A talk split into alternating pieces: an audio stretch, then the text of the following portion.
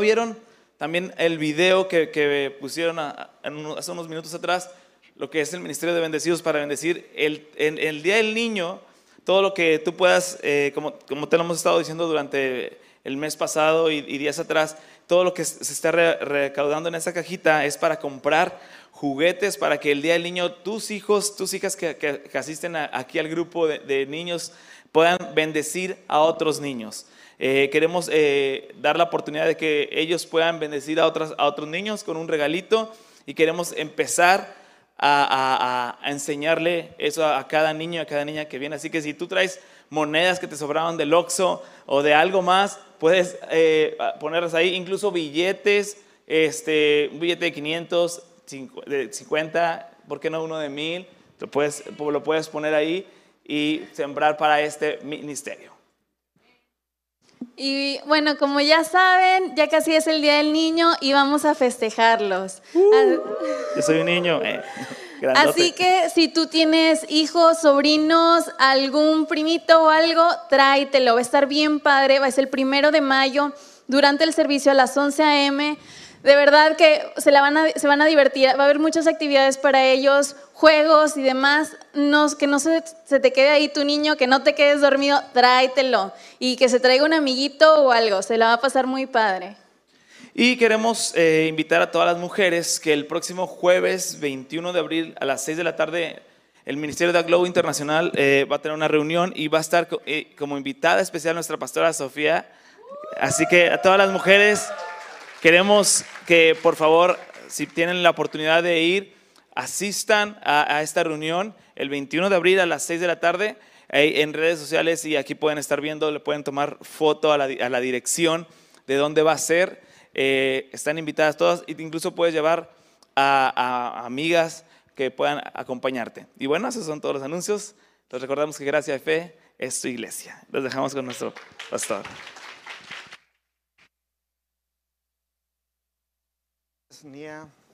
Gracias, Beto. Este, dice Beto que él todavía es niño, ¿verdad, Beto? Amén. Es como Chabelo, eternamente niño. Pero así dice la palabra de los niños, es el reino, así que hay que ser niño, amén. Gloria a Dios. Yo también siempre ando jugando como niño. Nunca maduramos. Gloria a Dios. Maduramos en Cristo, pero no, no para esta tierra. Mis lentes, ¿dónde los dejé? Fíjate que necesito creerle a Dios que ya voy a ver bien porque, porque tengo que ponerme estos lentes, hombre. Bueno, pues este, hoy hace dos mil años, o en un día como hoy, no, no precisamente hoy, pero hace dos mil años, un día como, como hoy, un domingo, nuestro Señor Jesucristo resucitó. Gloria a Dios. Y, bueno, ¿qué es o qué significa o por qué celebramos que Jesús resucitó? Porque este, es algo que es muy importante para nosotros los creyentes en Cristo, pero lo que significa y lo que es es que Jesús venció al pecado y a la muerte. Amén. Gloria a Dios, Él venció y nos dio su victoria, como ya hace un momento estaba aquí Jehú compartiendo, y, pues estamos festejando esa victoria. Él venció al pecado, él venció a la muerte. Fue una victoria contundente, contundente. Y, y el que Jesús haya resucitado es la demostración o la evidencia de que Él venció. Amén. De que Él derrotó a la muerte y al pecado. Y es una de las muestras, o mejor dicho, no es una, es para mí es la muestra más grande del amor y del poder de Dios. Y, y, hoy vamos a estar hablando de ello y voy a usar una cita que viene en Primera de Corintios, capítulo 15 que voy a leer del verso 3 al 22 y de ahí nos vamos a basar para lo que hoy vamos a estar eh, meditando. Vamos a orar. Padre, te doy gracias por espíritu de sabiduría y de revelación en el conocimiento tuyo. Que Cristo sea revelado hoy, Señor, a nuestros corazones, que veamos hoy con claridad ese poder, ese amor, ese poder de resurrección, ese perdón de pecados, tu obra consumada, que hoy podamos tener luz, Señor, para caminar en ella en nuestras vidas. En el nombre de Jesús, amén. Bueno, vamos a 1 Corintios capítulo 15 y voy a empezar a leer en el verso 3 al 22. Y dice, está hablando el apóstol Pablo, porque primeramente os he enseñado lo que, a, lo que asimismo recibí, que Cristo murió por nuestros pecados, conforme a las escrituras, y que fue sepultado y que resucitó al tercer día conforme a las escrituras, y que apareció a Cefas o a Pedro y después a los doce. Después apareció a más de 500 hermanos a la vez, de los cuales muchos viven aún y otros ya murieron. En la época cuando Pablo estaba hablando, pues escribió esta carta a los Corintios, eh, varios de los que habían visto a Jesús resucitado, hablando de estos más 500 personas o más, este, algunos todavía estaban viviendo. O sea, eh, Pablo tal vez lo escribió 10, 15 años, 20 años después de la resurrección de Cristo y dijo, pero algunos de los que lo vieron ya, ya también ya, ya murieron. Dice, eh, dice en verso 6, después apareció a 500 hermanos a la vez, de los cuales muchos viven aún y otros ya duermen. Cuando dice la palabra duermen es que ya eh, murieron en esta tierra, ya, ya, ya, perecieron en su cuerpo físico. Dice, después apareció a Jacobo, después a todos los apóstoles y al último de todos, como a un abortivo, me apareció a mí, dice el apóstol Pablo porque yo soy el más pequeño de los apóstoles y que no soy digno de ser llamado apóstol porque perseguí a la iglesia de Dios. Pero por la gracia de Dios soy lo que soy. Y su gracia no ha sido en vano para conmigo. Antes he trabajado más que todos ellos, hablando he trabajado más que todos los demás apóstoles. Dice, pero no yo sino la gracia de Dios conmigo. Porque sea yo o sean ellos, así predicamos y así habéis creído. Pero si se predica de Cristo que resucitó de los muertos, como dicen algunos entre vosotros que no hay resurrección de los muertos. Porque si no hay resurrección de los muertos, tampoco Cristo resucitó. Y si Cristo no resucitó, vana es entonces nuestra predicación, vana es también nuestra fe. Y somos hallados falsos testigos de Dios, porque hemos testificado de que Dios, que Él resucitó a, a Cristo, el cual Supuestamente algunos pensaban no hay resurrección y dice, al cual no resucitó si en verdad los muertos no resucitan. Porque si los muertos no resucitan, tampoco Cristo resucitó. Y si Cristo no resucitó, vuestra fe o su fe es vana, no sirve. Aún están en sus pecados. Entonces también los que murieron en Cristo o los que murieron creyendo en Dios, en Jesús, en el Mesías que iba a venir, también perecieron. Si en esta vida, dice, si en esta vida solamente esperamos en Cristo, somos los más dignos de lástima, dice, de conmiseración. Si en esta vida solamente esperamos en Cristo, solamente en esta vida, si somos los más dignos de lástima de todos los hombres. Dice, más ahora Cristo ha resucitado de los muertos, primicias de los que durmieron es hecho. Primero, fue el primero. de los que murieron y resucitaron.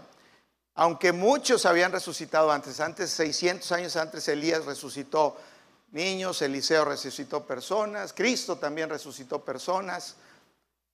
Pero esas personas que fueron resucitadas volvieron a morir. Pero Cristo Jesús resucitó para nunca más morir. Aleluya. Dice, mas ahora Cristo ha resucitado a los muertos, primicias de los que durmieron es hecho. Porque por cuanto la muerte entró por un hombre, Adán, también por un hombre la resurrección de los muertos. Aleluya. Porque así como en Adán todos mueren, también en Cristo todos serán vivificados. Todos los que creemos en Jesús. Amén. ¿Cuántos creen en Cristo Jesús? Esa es la promesa. Todos seremos vivificados. Bueno, pues vamos a estar hablando sobre esta cita y vamos a, comenzar a ver algunos aspectos de, lo que nos está enseñando esta porción de la Biblia. Número uno, y quisiera hacer énfasis, aunque vamos a hablar más sobre la resurrección, y le titulé hoy El poder de la resurrección, pero es importante hablar de que Él pagó por nuestros pecados. Esa es una de las razones por las cuales Cristo resucitó, para vencer al pecado. Y dice en 1 Corintios, esta cita que leímos al principio, dice en el verso 3, dice, Cristo, dice en el verso 3, que Cristo murió por nuestros pecados conforme a las escrituras. Y Cristo fue el sacrificio por nuestros pecados. Tenía que haber sido un hombre, no podía haber sido, eh, no era posible por medio de animales que sacrificaban y derramaban su sangre, tenía que haber sido un hombre. Por eso Dios se hizo hombre, vino a la tierra y con su sangre sangre santa, Él nunca pecó, dice que en Cristo nunca se halló pecado, fue la ofrenda perfecta para que pudiera pagar por los pecados de todos, de todos los hombres. Y la palabra dice que todos estábamos muertos, que quiere decir separados de Dios, separados de la vida, y estábamos muertos en delitos y pecados. Todos necesitábamos un Salvador. No había manera de que el hombre pudiera tener vida, que pudiera tener resurrección espiritual, estábamos muertos, más que por medio de un Salvador. Y Cristo Jesús fue quien pagó por nuestros pecados. Vamos a leer Romanos 5 del 12 al 19. Dice, por tanto como el pecado entró al mundo por un hombre y por el pecado la muerte cuando Adán pecó y desobedeció a Dios, entró la muerte, la muerte espiritual, la separación de Dios. Dice, así la muerte pasó a todos los hombres. Todos heredamos la condición de muerte espiritual que Adán, como el primer hombre, eh, hizo. Él desobedeció a Dios, comió del árbol del conocimiento del bien y del mal, y dice, la muerte pasó a todos los hombres. Dice, por cuanto todos pecaron. Pues antes de la ley, antes de que fueran los mandamientos entregados por Moisés, dice, había pecado en el mundo, pero donde no hay ley, no se puede culpar de pecado. Eso quiere decir, si ahí afuera no hay un anuncio que diga aquí es solamente a 30 kilómetros por hora, tú puedes pasar a la velocidad que quieras. O si no está escrito en un libro que hay una regla que no puedes infringir, quiere decir que no hay culpabilidad. Nadie te puede decir, oye, ¿por qué hiciste eso?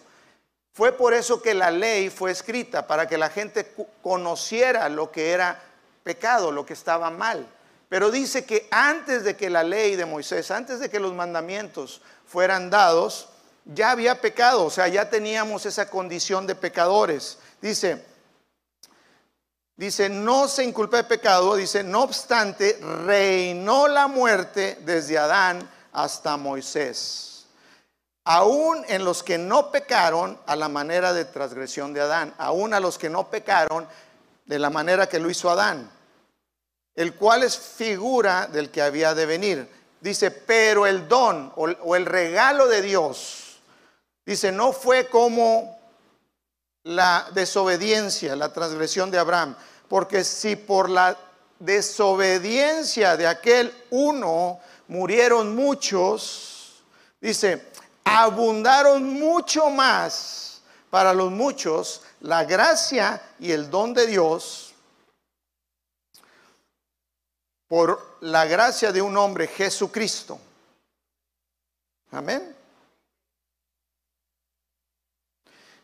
Muchos piensan que lo que hizo Adán es más poderoso que lo que hizo Cristo.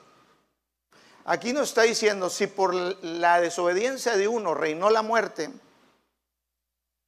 dice mucho más abundante, mucho más abundará para los muchos la gracia y el don de Dios y el regalo de Dios por un hombre, por un hombre, Jesucristo.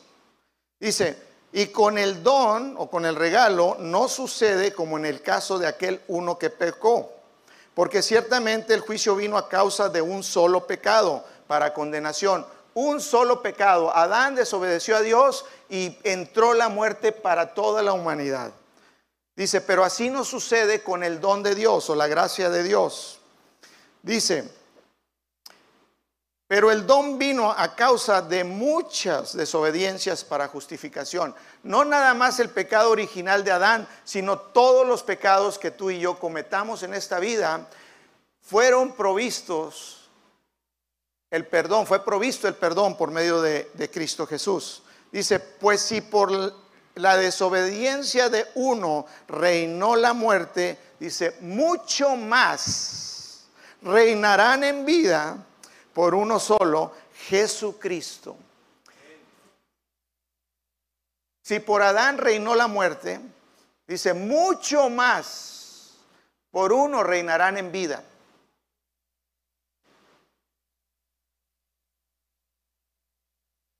¿Quiénes los que reciben la abundancia de la gracia y el don de la justicia?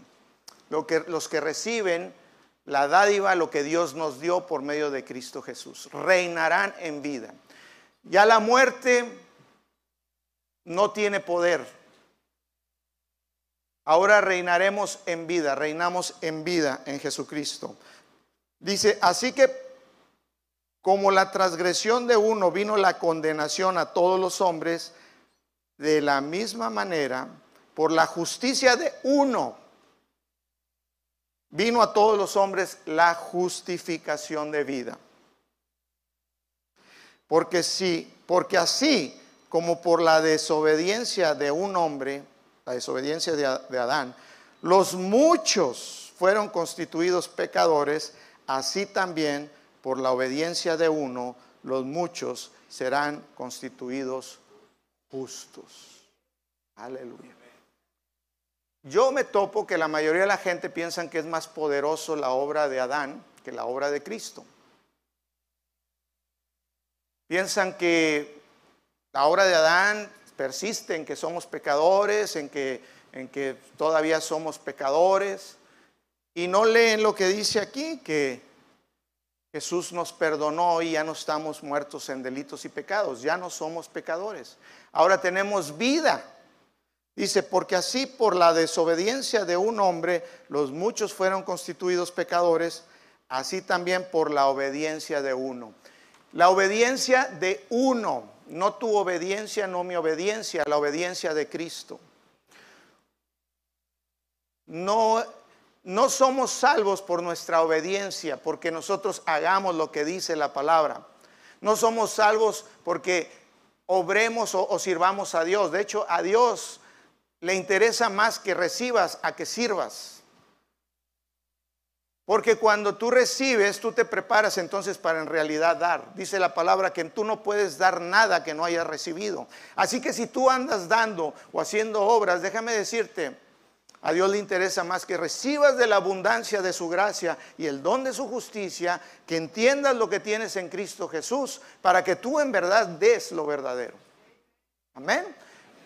Dice, por la obediencia de uno, no tu obediencia, no mi obediencia, no porque yo me porte bien, no porque yo cumpla la ley, porque la palabra dice que, que nadie será justificado por las obras de la ley, nadie. Yo no entiendo por qué gente se quiere justificar ante Dios. Yo hago cosas buenas, yo soy bueno, eso no te justifica ante Dios. Somos justificados por la fe en Jesús, en lo que Él hizo en su obra consumada. No, hemos, no podemos ser justificados por obras. Eso es negar a Cristo, es negar, decir Jesús, tu cruz no, no, no sirvió. Yo todavía me tengo que ganar mi salvación.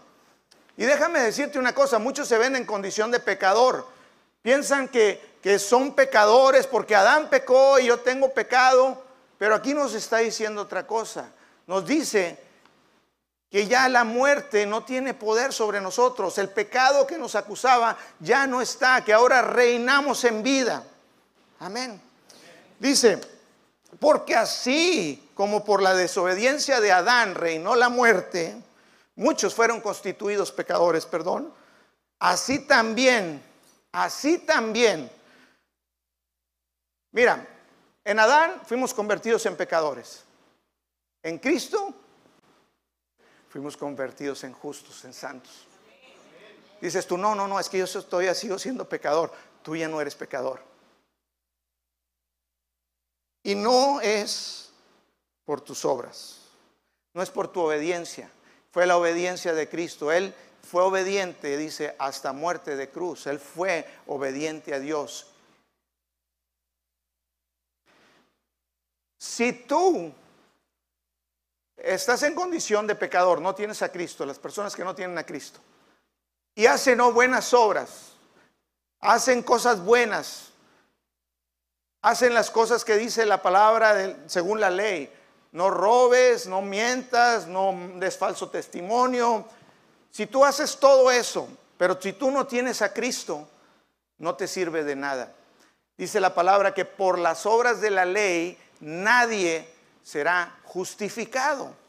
Y cuando dijo Dios nadie, es nadie.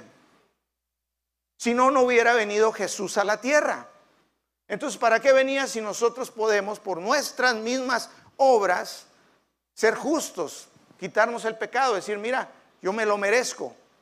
Pero dice Efesios 2.8, dice, fui, somos salvos por gracia, por lo que Jesús hizo, por su obra, por medio de la fe, por creer en lo que Jesús hizo.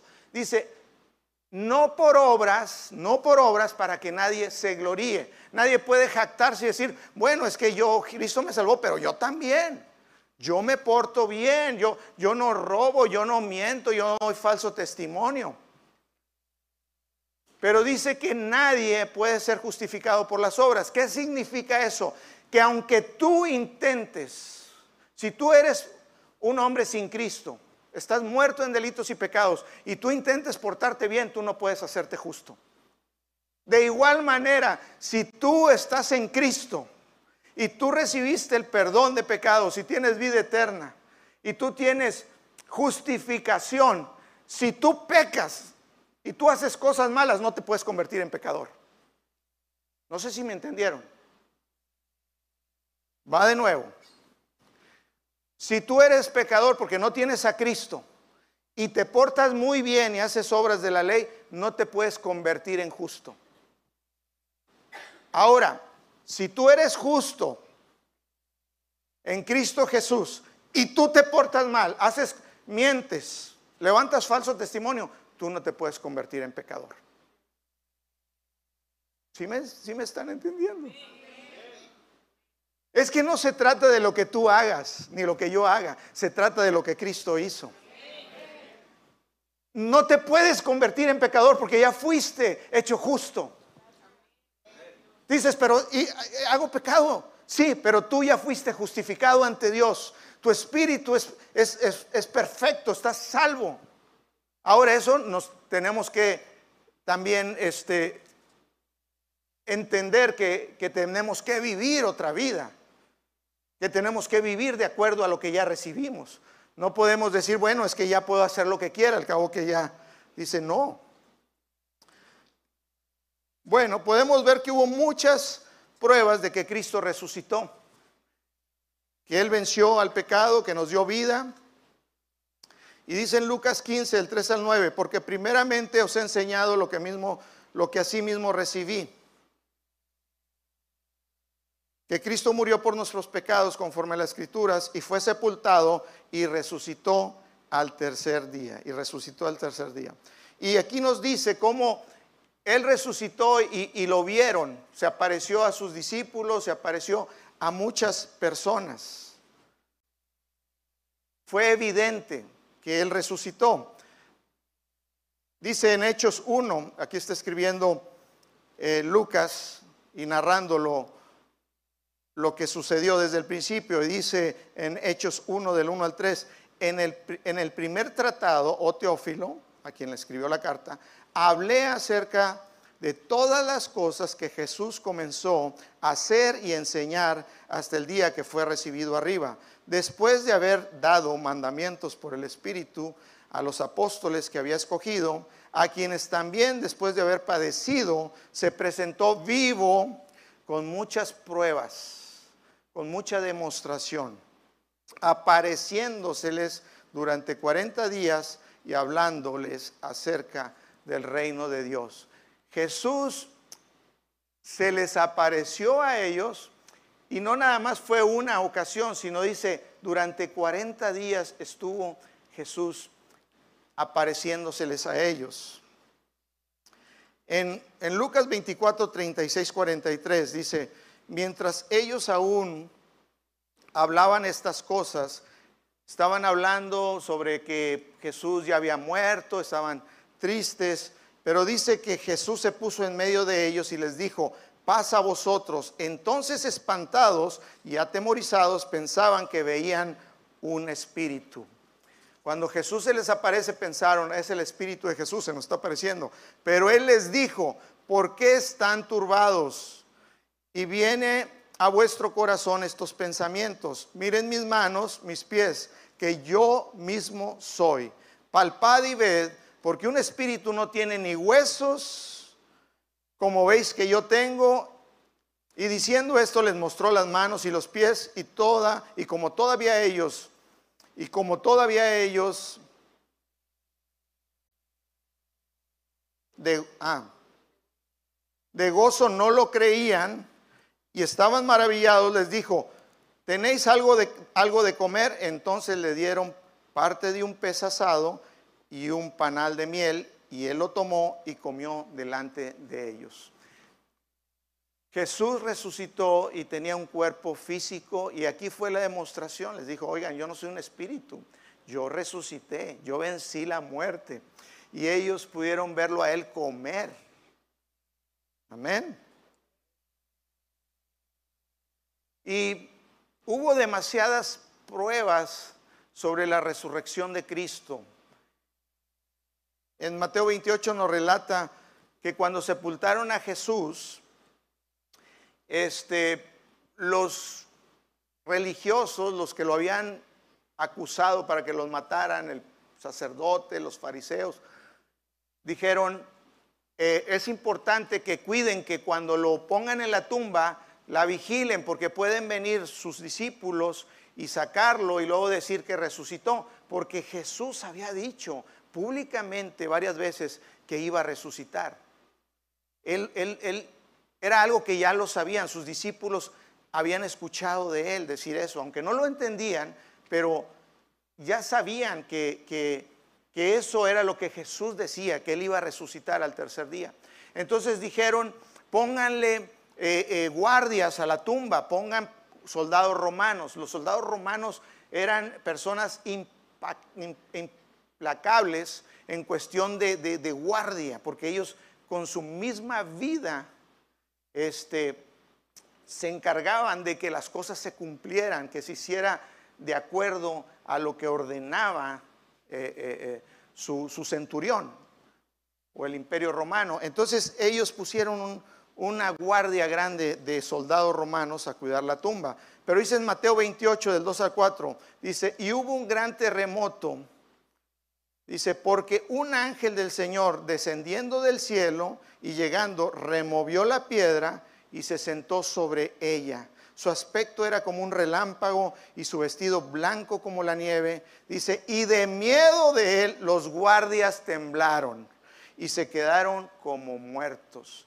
Yo no me imagino un soldado romano, eran hombres rudos, entrenados, profesionales, no le tenían miedo a nada. Los soldados romanos estaban entrenados para no temerle a nada. Pero dicen que cuando tiembla la tierra y ven a ese, a ese ángel que viene y, y mueve la piedra de la sepultura de Cristo y se sienta sobre la piedra, ellos se atemorizaron y se cayeron como muertos. Sucedieron muchas cosas extraordinarias durante la muerte y resurrección de Jesús. En Mateo 27, 50, 53 dice, mas Jesús, aquí es el momento donde Jesús entrega su espíritu, está en la cruz y, y muere. Mira lo que sucede, dice, mas Jesús, habiendo otra vez clamado a gran voz, entregó su espíritu. Y he aquí, el velo del templo se rasgó en dos, de arriba abajo, y la tierra tembló, y las rocas se partieron. Dice, y se abrieron los sepulcros, y muchos cuerpos de santos que habían muerto se levantaron y salieron de los sepulcros. Después de la resurrección de él, vinieron a la santa ciudad, Jerusalén, y se aparecieron a muchos. Sucedieron muchas cosas impresionantes, extraordinarias durante la muerte y resurrección de Jesús. Y una fue esta, que cuando Jesús muere, tiembla la tierra, se parte tierra, se, corta el, se parte el velo en dos, y dice, sepulcros fueron abiertos de santos, gente que había muerto hace años me imagino que algunos de los profetas y todos estaban en sus tumbas, dice que fueron abiertas. Esto es algo extraordinario. Esto, ¿Para qué Dios hizo eso? ¿Por qué Dios hizo eso? ¿Por qué sacó de la tumba? Dice, esto es una muestra, una demostración del poder de resurrección, del poder de vida que está en Cristo. Amén. Salieron de sus tumbas. Dice que cuando Jesús resucitó, esos muertos salieron de sus tumbas y se presentaron en Jerusalén vivos a muchas personas. ¿No es algo extraordinario? Por eso te digo que nuestro Dios es un Dios extraordinario. Es extraordinario. Mira, si entendemos lo que fue hecho en Cristo en nosotros, dice 2 Corintios 5 y 7, de modo que si alguno está en, Cristo, nueva criatura es. Las cosas viejas pasaron, y aquí todas son hechas nuevas. ¿Sabes? Cuando llegamos a Cristo, hace rato te leía en Romanos 5, 17 y los versos siguientes. Si tú supieras lo que tú eres en Cristo, todavía muchos se ven como, es que no saben el poder de resurrección. Y no nada más para la resurrección de nuestro cuerpo, porque un día vamos a tener un cuerpo eh, glorificado, pero lo que sucedió cuando en nuestro espíritu, estábamos muertos en delitos y en pecados. Mira, esto es lo más glorioso e impresionante. Y ahora tenemos vida. Amén. Tú tienes la vida de Dios en ti. Dice la palabra, el mismo espíritu que resucitó a Jesús de los muertos, es el mismo espíritu que mora en ti y en mí. Romanos 8.2 dice, porque la ley del espíritu de vida en Cristo, el espíritu de vida en Cristo, me ha librado de la ley del pecado y de la muerte. Y cuando dice, me ha librado, tú eres libre. No creas que es que tú te ves y dices tú, es que yo todavía soy un, un, pecador salvo por gracia. Tú no eres un pecador salvo por gracia, tú eres un justo ante Dios. Y no lo digo yo, lo dije Él. Y esto es extraordinario. Esto es extraordinario porque esto va más allá de nuestro pensamiento humano. ¿Cómo yo voy a ser justo? Aquí dice la palabra que si por el la transgresión de uno reinó la muerte, mucho más reinaremos en vida por uno, Jesucristo. Mucho más, no igual. O sea, Muchos se siguen viendo como Adán. O la consecuencia de Adán. Dicen, ay, no, la consecuencia de Adán, hermano. Todavía yo, yo batallo, soy pecador. En tu carne, pero tú eres un espíritu. Tú eres espíritu, vives en un cuerpo, pero tú eres espíritu. Oh, ahí va de nuevo. Tú eres espíritu, vives en un cuerpo. Esta es tu fachada. Esta se va a desgastar. Dice, mientras el cuerpo se va desgastando, el hombre interior se renueva cada día. Tú eres renovado cada día por el Espíritu. Dice, si el Espíritu de Cristo, que resucitó a los muertos, mora en vosotros, ese Espíritu vivificará sus cuerpos mortales. Nosotros resucitamos con Cristo, dice la palabra. En, Efesios capítulo 2 dice, estábamos muertos en pecados, en delitos y pecados. Mas Cristo nos resucitó con Él y nos hizo sentar con Él en los lugares celestiales. Esa es la verdad. Tú y yo estábamos muertos y fuimos resucitados con Él y Él nos sentó. No, vas a ser sentado. Hoy estás sentado con Cristo en los lugares celestiales. Porque tú estás unido a Él. Cuando tú y yo estamos unidos a Cristo, unidos a la vida, dice la palabra que eh, tu espíritu y mi espíritu, cuando creímos en Jesús, tu espíritu y mi espíritu son uno su espíritu y nuestro espíritu es uno con Él. En ti no hay acusación, el diablo no puede acusarte y decirte, ah, no, tú eres pecador. Si tú piensas todavía en Adán, si tú le das valor a Adán y no le das valor a Cristo, pues vas a vivir en derrota. Vas a decir, no, pues es que, pastor, yo soy, yo soy pecador. No, tú no eres, tú eres la justicia de Dios en Cristo. Tú estás vivo en Cristo Jesús. Tú eres una nueva criatura, una creación nueva que no había sido hecha nunca antes en Cristo Jesús. La mayoría de la gente vive en, derrota porque piensa equivocadamente. Sabes que creer equivocadamente te lleva a una vida equivocada. Pero creer correctamente te hace vivir correctamente. Cuando tú entiendes quién eres en Cristo, tú eres luz. Dice la palabra, ustedes son la luz del mundo, somos la luz, somos vida. Cristo nos levantó, nos resucitó. Es poderoso, mira, todo lo que hizo Jesús es extraordinario. Podemos platicar de cosas humanas, cosas ordinarias y emocionarnos. Pero dice, si los que esperan en Jesús nada más lo esperan para esta tierra, dice, somos los más dignos de lástima de todos los hombres. Si tú crees que Jesús es solamente para darnos ejemplo de vida, que fue un mártir, Jesús fue diferente a todos los demás líderes religiosos. Tú puedes ir al lugar donde está la tumba de Mahoma, la tumba de Buda, la tumba de Confucio y de todas las demás confusiones. Pero tú puedes ir y buscar donde dicen que fue la tumba de Cristo y déjame decirte, esa tumba está vacía. Nuestro redentor vive.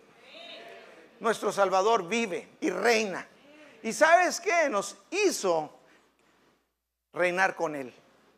Tú y yo reinamos en vida. Tú y yo reinamos en vida.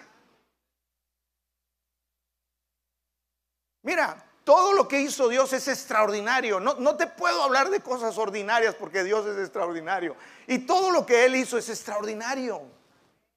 Lo que sucedió en ti y en mí al momento que creímos en Jesús como nuestro Salvador es el milagro más grande que existe.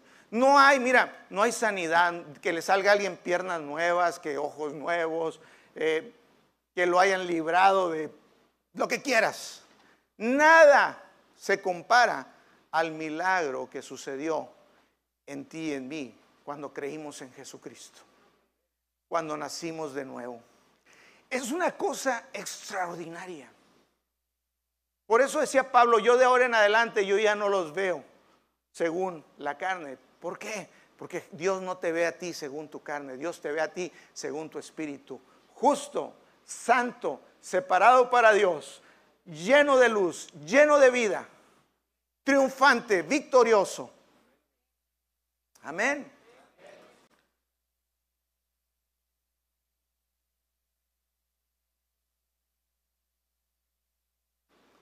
La resurrección confirma lo que predicamos. Si no hubiera resucitado, entonces lo que predicamos. Por eso dice 1 Corintios 15, 14, la cita que leímos. Y si Cristo no resucitó, vana es entonces nuestra predicación, vana también es nuestra fe. Dice Romanos 10, 8, 10, dice, Romanos 10, 8, 10 dice, mas ¿qué dice? Cerca de ti está la palabra en tu boca y en tu corazón. Esta es la palabra de fe que predicamos, que si confesares con tu boca que Jesús es el Señor y creyeres en tu corazón que Dios le levantó de los muertos, serás salvo. Porque con el corazón se cree para justicia, pero con la boca se confiesa para salvación. Si no creyéramos que Dios le levantó de los muertos, vana entonces es nuestra predicación. Sería otro mártir más, un ejemplo de vida. Pero gloria a Dios que sabemos que el dador de vida, el único, dijo Jesús, yo soy el camino, la verdad y la vida. Él es la vida misma. La gente que no tiene a Cristo está muerta. Los ves muy vivos bailando reggaetón. Están muertos.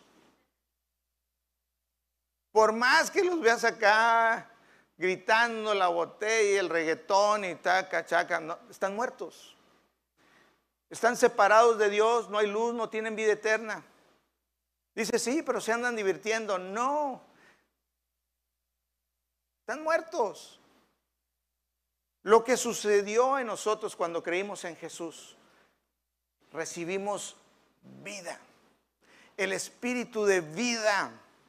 El espíritu que puede transformar todas las cosas. Dice aquel que es poderoso para hacer todas las cosas mucho más abundantemente de lo que pedimos o entendemos según el poder que está en nosotros.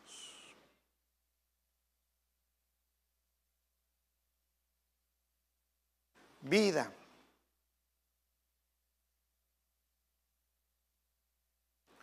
Nuestro Salvador vive, Él resucitó. Lucas 24, 1 al 12, otra vez vamos a ver una parte de la historia cuando Jesús resucita. Dice, el primer día de la semana, muy de mañana, vinieron al sepulcro, trayendo las especies aromáticas que habían preparado y algunas otras mujeres con ellas. Y hallaron removida la piedra del sepulcro y entrando no hallaron el cuerpo del Señor Jesús. Aconteció que estaban ellas perplejas por esto, y aquí se pararon junto a ellas dos varones con vestiduras resplandecientes. Y como tuvieron temor y bajaron el rostro a tierra, les dijeron, ¿por qué buscáis entre los muertos al que vive? No está aquí, sino ha resucitado. Acordaos de lo que les habló cuando aún estaban en Galilea diciendo, es necesario que el Hijo del Hombre sea entregado en manos de los pecadores y que sea crucificado y, resucite al tercer día. Entonces ellas se acordaron de sus palabras y volviendo el sepulcro dieron nuevas de todas estas cosas a los once y a todos los demás. Eran María Magdalena y Juana y María, madre de Jacobo, y las demás con ellas. Quienes dijeron estas cosas a los apóstoles, mas ellos les parecía locura las palabras de ellas y no les creían. Pero levantándose Pedro corrió al sepulcro y cuando miró adentro y vio los lienzos solos, y se fue a casa maravillándose de lo que había sucedido. No busquemos entre los muertos al que vive. Muchas personas ven a un Cristo muerto, ven al mar muerto. Nuestro redentor vive y reina. Él se sentó a la diestra del Padre, dice, y Él está reinando. Y nos invitó a nosotros a reinar con Él en vida. Tú y yo tenemos todo para reinar en vida, sobre cualquier circunstancia. Ni la muerte tiene poder. No hay nada que tenga poder sobre ti porque tú tienes la vida de Dios.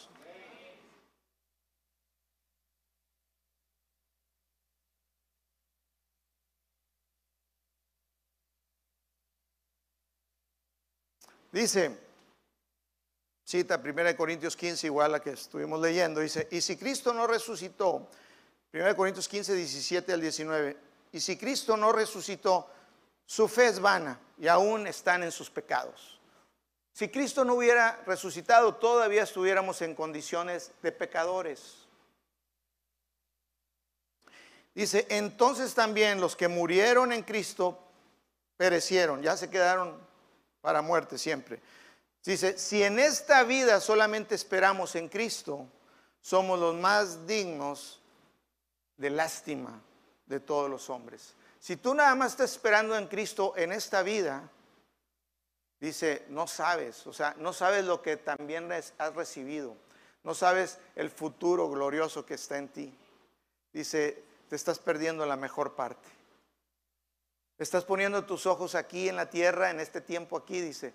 Y, la verdad, si, si, así es, si nomás esperas en Cristo aquí, dice, eres el más digno de lástima de todos los hombres.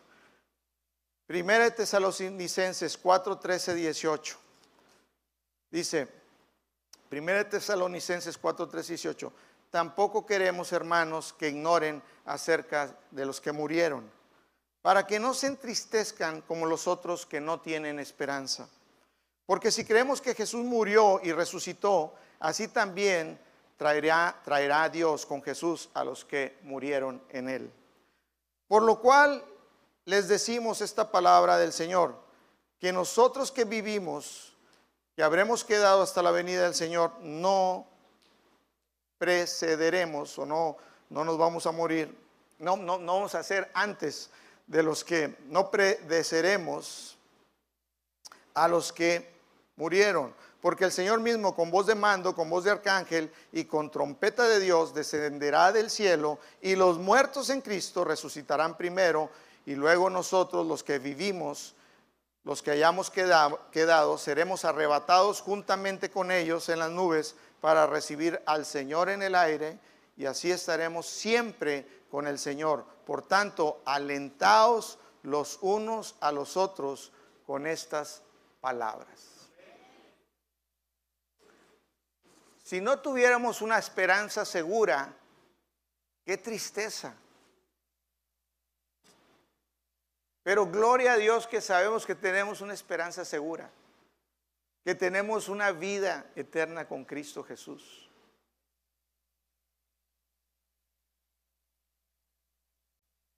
Jesús dijo, Juan 11, 25 al 26, él dijo, yo soy la resurrección y la vida. El que cree en mí, aunque esté muerto, vivirá.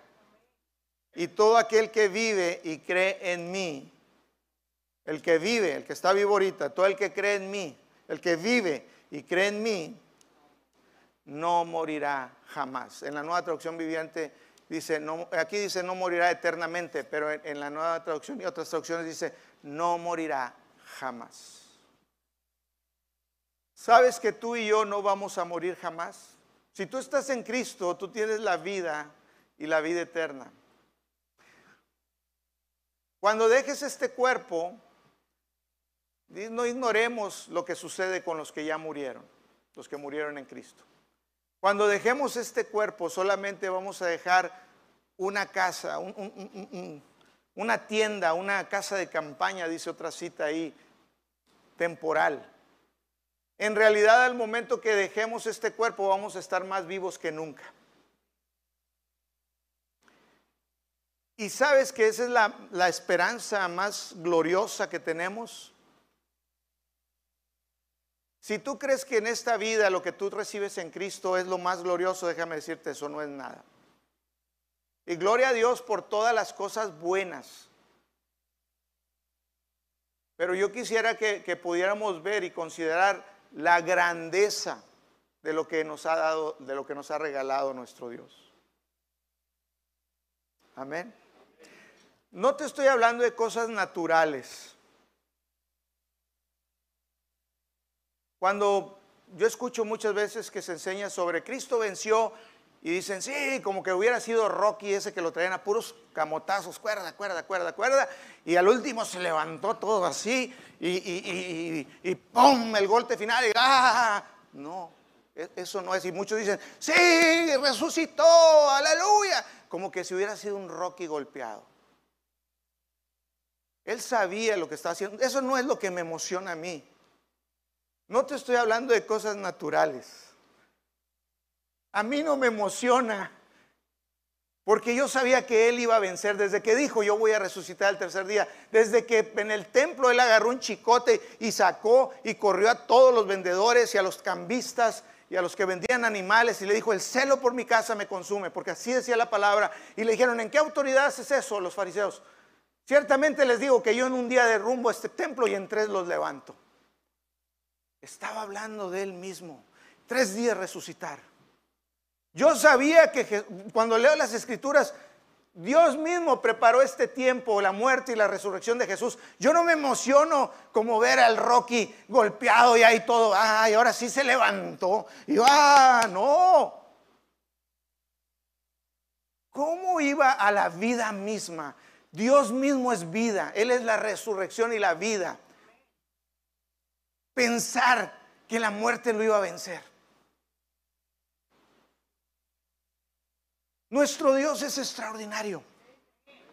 Lo que sucedió en ti y en mí es extraordinario. Si lo vemos desde la plano, forma humana, te vas a emocionar con cosas humanas. Vas a ir a ver un espectáculo donde el, que estaban débil y todo no, Jesús se entregó, Él mismo dispuso su vida por ti y por mí.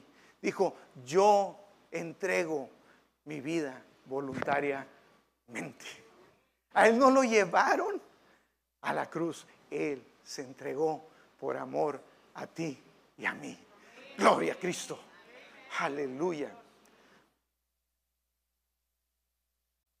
Él no fue él todavía, estando en la cruz, decía, Padre, perdónalos, porque no saben lo que hacen.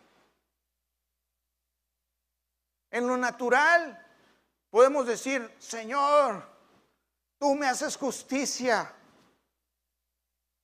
tú pagarás, tuya es la batalla, derrumba a mis enemigos, avergüénzalos. Pero Jesús nos dice, ámalos, perdónalos. Y tú dices, sí, amén, que se destruyan mis enemigos. Dios, haz justicia, quémalos. Y se emocionan porque lo estás viendo natural.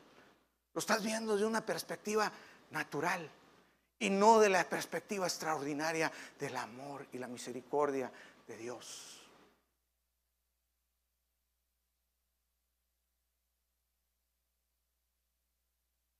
Dice la palabra, nuestra lucha no es contra carne ni sangre, no es contra las personas, sino contra las huestes de maldad, aquel que trajo la muerte al mundo, aquel que hizo pecar a Adán, aquel que quiere destruir tu vida.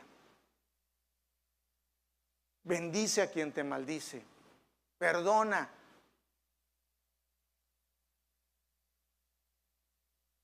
Cuando comenzamos a ver las cosas desde la perspectiva verdadera, de la verdad, de la, de la verdad, todas las cosas se ven diferentes. Por eso el apóstol Pablo oraba, decía, Padre, te pido, y esa era su oración de todos los días, que les des espíritu, nos des espíritu de sabiduría y de revelación en el conocimiento tuyo, en conocerte a ti, Señor.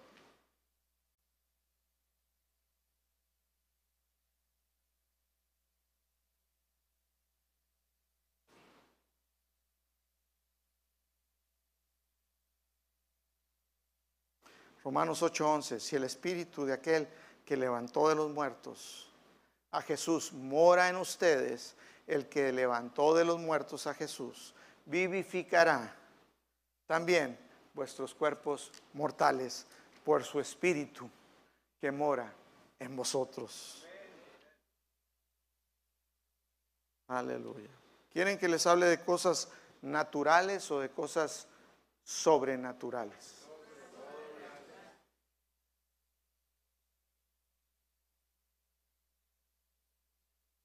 Nuestro Dios es sobrenatural. Es sobrenatural. Mira lo que dice aquí.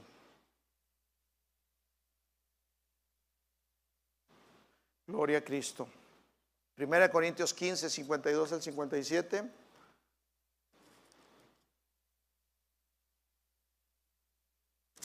Dice, 1 Corintios 15, 52 al 57 dice, en un momento, en un abrir y cerrar de ojos, al final de la, de la trompeta, porque se tocará la trompeta y los muertos serán resucitados incorruptibles y nosotros seremos transformados, porque es necesario que lo corruptible se vista de incorrupción y esto mortal se vista de inmortalidad. Y cuando esto corruptible se haya vestido de incorrupción y esto mortal se haya vestido de inmortalidad, entonces se cumplirá la palabra que está escrita. Sorbida es la muerte, tu victoria. ¿Dónde está muerte tu aguijón? ¿Dónde, oh sepulcro, tu victoria?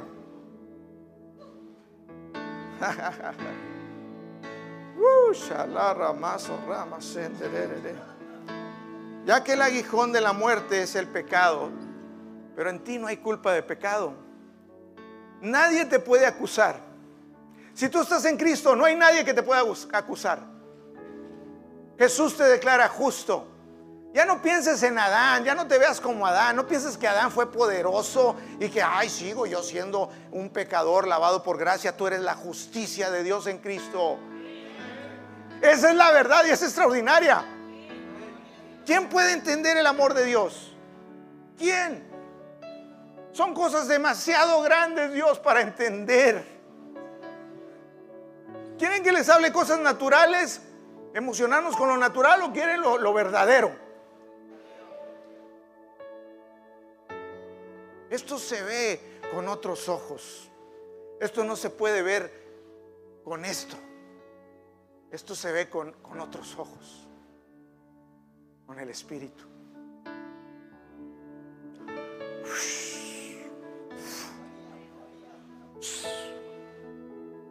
Aleluya.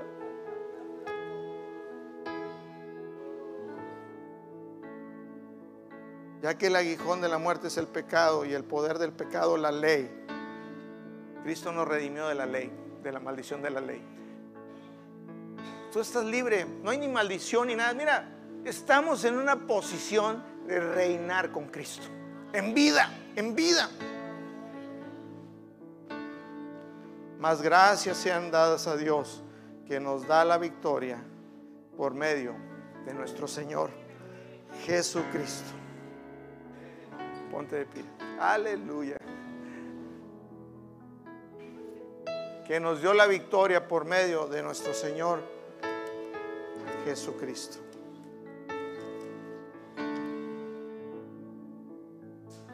Si el pecado de Adán, que tú no tuviste la culpa, te convirtió en pecador,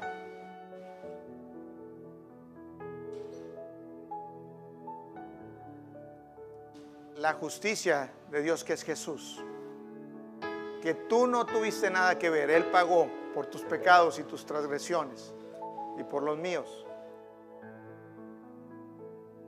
Nos da el perdón, la justicia.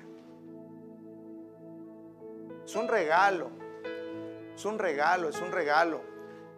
¿Sabes? A Dios más de que le sirvamos, yo, le estoy sirviendo y, quiere que todos, todos tenemos un propósito, una misión, pero más de que le sirvan, la gente tiene idea, voy a servir a Dios, voy a servir a Dios.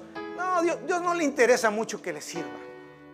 ¿Sabes qué le interesa más a Dios? que yo reciba de Él. Que yo aprenda a recibir de todo lo bueno que Él me ha dado, de la vida, de la vida que Él me ha dado a mí. Tú no puedes dar nada que no hayas recibido. Muchos son esclavos todavía, se ven como siervos, no se ven reinando con Cristo Jesús. Yo te invito en esta mañana, que comiences a verte como eres en Cristo. Si tú has creído en Jesús, eso no se trata de las circunstancias de este mundo. En este mundo siempre va a haber aflicción, problemas. Esto no tiene nada que ver con las cosas que vemos aquí. Esto tiene que ver con la verdad espiritual de cómo somos ahora en Cristo. ¿Cómo eres tú? Que hoy tú recibas esa abundancia de la gracia y ese don de justicia en tu vida. Que hoy, tú puedas ver y darle gloria a Dios por, por esa victoria.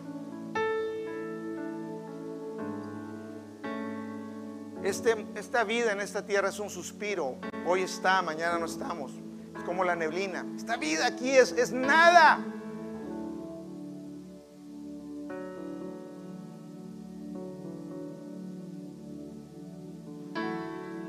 Ninguna de las aflicciones presentes se compara con la gloria venidera que nos espera.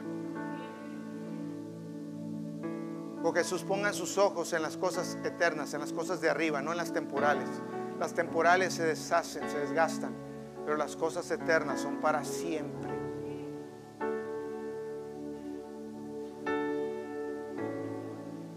Si tú no estás seguro de que tienes a Jesús en tu corazón, que tú eres salvo, que tú naciste de nuevo, déjame decirte, no te tienes que ir a tu casa con la incertidumbre, te, tienes que ir con la seguridad de que tú le perteneces a Cristo, que, que tú tienes la vida de Dios en ti, el regalo de Dios es vida eterna. El regalo es vida eterna. Como dice en Romanos 10, si crees con tu corazón y confiesas con tu boca, eres salvo. Creer que Jesús es el Señor, Él es el Salvador y que el Dios Padre lo resucitó de los muertos.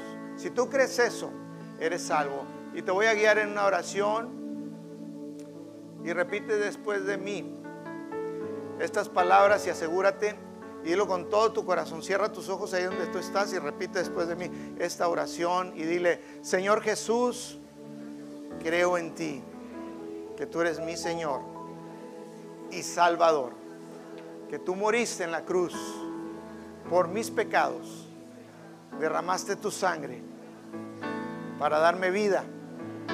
Te doy gracias, te recibo recibo tu espíritu. Respiro, recibo tu vida. Gracias por perdonarme y por darme vida eterna. Mi vida es tuya, Jesús. Te pertenezco. Ahora soy tuyo. Tú me compraste. Tú me lavaste. Gracias, Señor. Amén, amén. Gloria a Cristo. Un aplauso a Jesús y vamos a, a cantar y estamos despedidos. Aleluya, gloria a Cristo.